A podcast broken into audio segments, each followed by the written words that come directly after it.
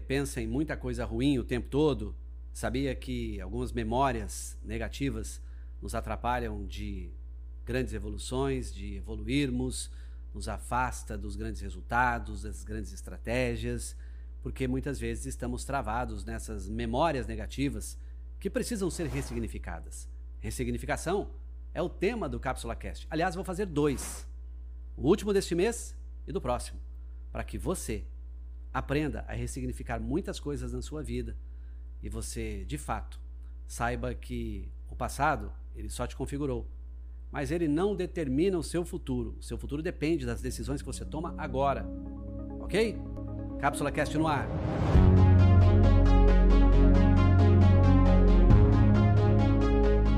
Bom, você tem memórias ruins aí?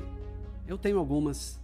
Eu sei que algumas já ressignifiquei, outras voltam na minha mente, coisas ruins que me aconteceram, mas também fui aprendendo ao longo da vida a ir melhorando isso. Nesse Cápsula Cast, eu quero te ajudar a ressignificar. E eu fui ler um pouco sobre isso encontrei uma expert sobre o tema chamada Aline Rigo. E eu li o artigo da Aline e fiz questão de trazer aqui alguns insights que eu captei, eu aproveitei, algumas coisas eu reorganizei, mas a base é o artigo que eu li da Aline Rigo. Vamos lá. O que, que é memória negativa? Tem a ver com algum trauma, tem a ver com alguma coisa que você passou, algum sentimento ruim, uma fala, um problema do passado. Esses traumas muitas vezes nos impossibilitam de avançar para o que eu chamo de vida merecida. Pessoas muitas vezes não destravam de fato porque elas ficam apegadas ao passado. Eu não sei se é do seu tempo, mas do meu tempo tinha naftalina que ficava nas gavetas com as nossas roupas. Diz que era para não entrar traça lá, para não entrar nenhum roedor e acabar com a roupa. Naftalina é antiga e tem gente que ainda cheira naftalina por questões que são lá do passado. Você não pode ficar com o cheiro de naftalina. O passado só te configurou, mas ele não determina o seu futuro. O seu futuro depende da decisão que você está tomando agora. Então, se você precisa ressignificar alguma coisa que não foi legal, você precisa reposicionar a sua mente com algo que você já venceu em cima daquilo que foi ruim, para não ficar cheirando naftalina, para não ficar achando que o passado vai determinar o seu sucesso do amanhã. Não vai mesmo. Joga a naftalina fora, principalmente as que ocupam a sua mente. Se estamos falando de traumas, de problemas, claro que eu não quero aqui minimizar né? um trauma de uma pessoa que foi violentada sexualmente, de uma pessoa que perdeu alguém num assalto, numa situação difícil. É difícil você ressignificar coisas assim. Mas tem coisas que não são tão gigantes assim e que nós podemos ressignificar. E lendo o artigo da Aline Rigo, a primeira coisa, eu preciso entender o que gerou isso. Que, que gerou esse trauma? Foi uma fala de alguém eu estou dando valor a essa fala, se eu estou dando valor a essa fala, se eu estou alimentando ela, virou uma barreira. Agora, se gerou algum trauma, mas eu nem alimento mais, nem fico mexendo nisso. Mas vamos lá. Primeiro passo. Se você tem alguma coisa chata que aconteceu com você, você precisa aceitar que isso mexeu com você e que ainda mexe. Você precisa reconhecer qual emoção que gerou isso, uma memória. Dessa forma, você pode começar a pensar em mudar alguma coisa a partir do aceitar que isso mexe com você. Como você pode mudar uma estratégia se você não aceita que ela é um problema para você? Se você quer ressignificar algo, você precisa aceitar que isso existe aí. E se existe, o primeiro passo é aceitar que está te atrapalhando, para depois pensar como mudar. O segundo, procure algo positivo no que é negativo. Estranho isso, né? Antes de eu te explicar, eu quero te dizer o seguinte: acione aí o sininho para receber todas as notificações. Se inscreva no canal, mande para mais pessoas este vídeo que eu estou falando sobre ressignificação. Isso mesmo. Sabe ressignificar? Aprendeu? Ainda não? Estou começando agora, calma. Vai ter muita coisa ainda aqui para você. Faça um print aqui do vídeo, poste lá no seu Instagram dizendo: olha, vi esse vídeo bem legal aqui, lá no canal do YouTube do Marçal, copia o endereço do canal, me marca, me mande directs no Instagram, para que eu possa saber como é que você está lidando com esse tema e com esse vídeo. Se você aceitou que isso mexe contigo, o segundo ponto é você procurar algo positivo no que é negativo. Todo comportamento, por pior que seja, ele tem uma intenção positiva para a pessoa. Por exemplo, se você viveu num ambiente onde o seu pai foi muito duro contigo, alguma coisa de positivo você tem que tirar daí. Você aprendeu a ser alguém justo na vida, você aprendeu sobre andar em retidão, em honestidade, porque seu pai era assim. E por mais que ele tenha te proibido de algumas coisas, você precisa ressignificar isso como uma atitude de amor.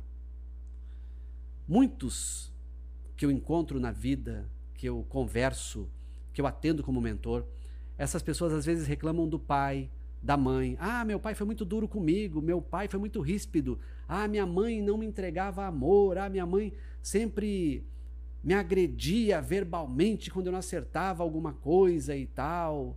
Olha, se você quer ressignificar dores, você precisa primeiro aceitar que ela existe, que essa dor está em você. E segundo, ache algo positivo onde não seria possível achar.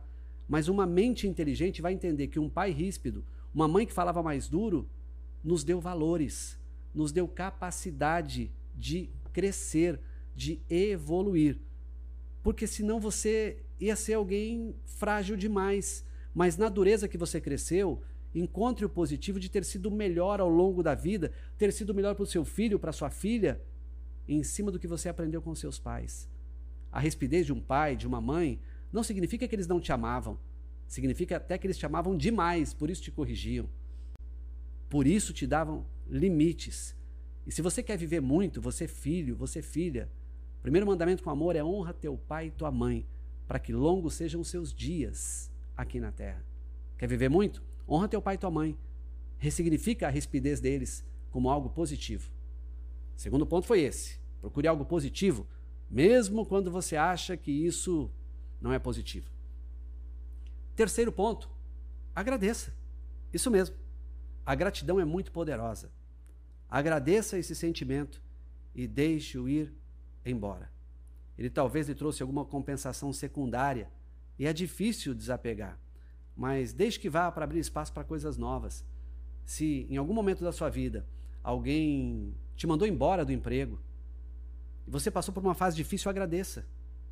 Porque você aprendeu ali como melhorar no próximo emprego, como lidar com pessoas injustas, que pode ser que você tenha sido mandado embora injustamente. E aí você aprendeu a lidar com a injustiça. Agradeça por isso. Porque a gratidão desentope o tubo das novas bênçãos. Por mais difícil que seja, eu preciso te dizer que mesmo quando alguém faz algo que você não gosta muito, você deveria agradecer. Como assim? Alguém me faz um mal, tenho que agradecer? Sim, agradeça. Porque se você melhorou a partir do que te fizeram de mal, você cresceu. Agradeça. Essa pessoa não sabia, mas estava te fazendo crescer. Lembra, lembra quando você tentou andar de bicicleta e seu pai, sua mãe soltou e você caiu? Olha, agradeça, porque você aprendeu que cair não é a pior coisa do mundo. Cair te faz gerar uma forma de levantar e acreditar que você pode andar de bicicleta. Então, agradeça os tombos que você caiu, as pessoas que te traíram, porque se elas te traíram, significa que em algum momento você aprendeu a lidar com pessoas que te traem. Você passou a ser mais perceptivo. Agradeça.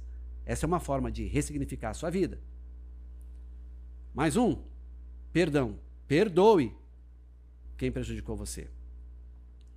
Perdão para mim é uma ferramenta poderosíssima para alcançar a paz, para eu ficar zen, para eu ficar em paz com o meu Deus e até em paz com a outra pessoa.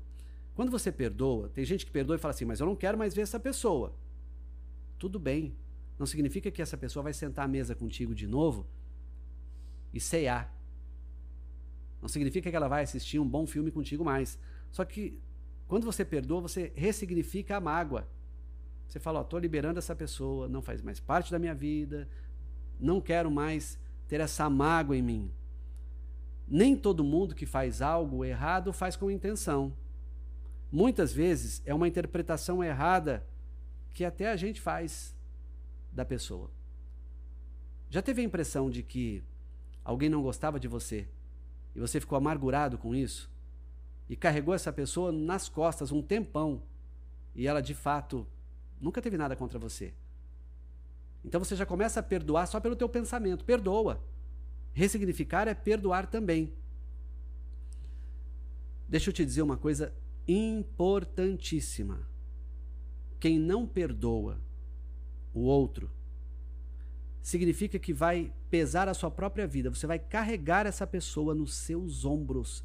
Você vai dormir com ela sem ela nunca ter deitado ao seu lado. Você vai sonhar ou ter pesadelos com ela, você vai acordar com ela, você vai trabalhar com ela sem que ela tenha presença física. Porque você vai ficar o tempo todo pensando na mágoa que ela te causou. Ressignificar é perdoar. É achar uma maneira de, mesmo que você não queira, decidir perdoar. Porque quem não perdoa e fica, eu não perdoo, eu não perdoo. Sabia que é como se você estivesse bebendo um copo de veneno pensando que está matando o outro? Decida perdoar. Isso é ressignificar mágoas do passado. Perdoe. Isso faz bem para você também. Quinto ponto. Pense nos contra-exemplos. Ache contra-exemplos relacionados ao fato gerador. Por exemplo, se você não ganhou a bicicleta que tanto desejava quando criança, encontre na sua memória outras coisas que você ganhou. Por exemplo, eu queria uma bicicleta lá na minha infância. O exemplo cabe muito, mas o meu pai e minha mãe não tinham condição na época de me dar. Eles compraram um brinquedo chamado charanga. Charanga. Eu me lembro que era um, um trenzinho barulhento. Mas sabe o que, que eles fizeram? Eles alimentaram na minha mente do meu irmão, pelo menos assim, um, um 24 de dezembro o dia todo. Olha, amanhã você vai ter uma surpresa do Papai Noel. Eu acreditava em Papai Noel nessa época, como muitos de nós acreditamos até hoje, hein? Não existe, tá? É... E aí, eu sei que minha mãe, ela fez é, umas pegadas, assim, sabe? E essas pegadas, elas levavam até o presente. Eu tenho essa memória afetiva até hoje. É um contra-exemplo. Eu não ganhei bicicleta naquele ano, mas ganhei a charanga. E brincamos muito, eu e meu irmão, com a charanga. Nós destruímos de brincar aquela charanga. Acabou na nossa mão. No ano seguinte, nós ganhamos a bicicleta. Mas nós não ficamos amargurados um ano inteiro por não ter ganho. Pense então nos contra-exemplos. Estamos falando de ressignificação num artigo maravilhoso que eu li da Aline Rigo. Eu disse que para ressignificar você precisa aceitar o que mexe contigo. Você precisa procurar algo positivo que você aprendeu. Você precisa agradecer o problema porque ele te fez melhor. Você precisa perdoar se alguém te feriu para ressignificar a tua vida daí para frente e achar contra-exemplos, métodos novos, formas novas de reconhecer e se você não ganhou algo, mas ganhou uma outra coisa, ache uma memória afetiva naquilo. Olha, são cinco primeiros pontos. A gente fecha aqui, mas eu quero te convidar ao próximo Cápsula Cast. Eu vou ficar do jeito que eu estou aqui, ó, desse jeitinho, sentado aqui te esperando para o próximo Cápsula Cast, onde eu quero falar de mais cinco pontos de ressignificação. Até mais.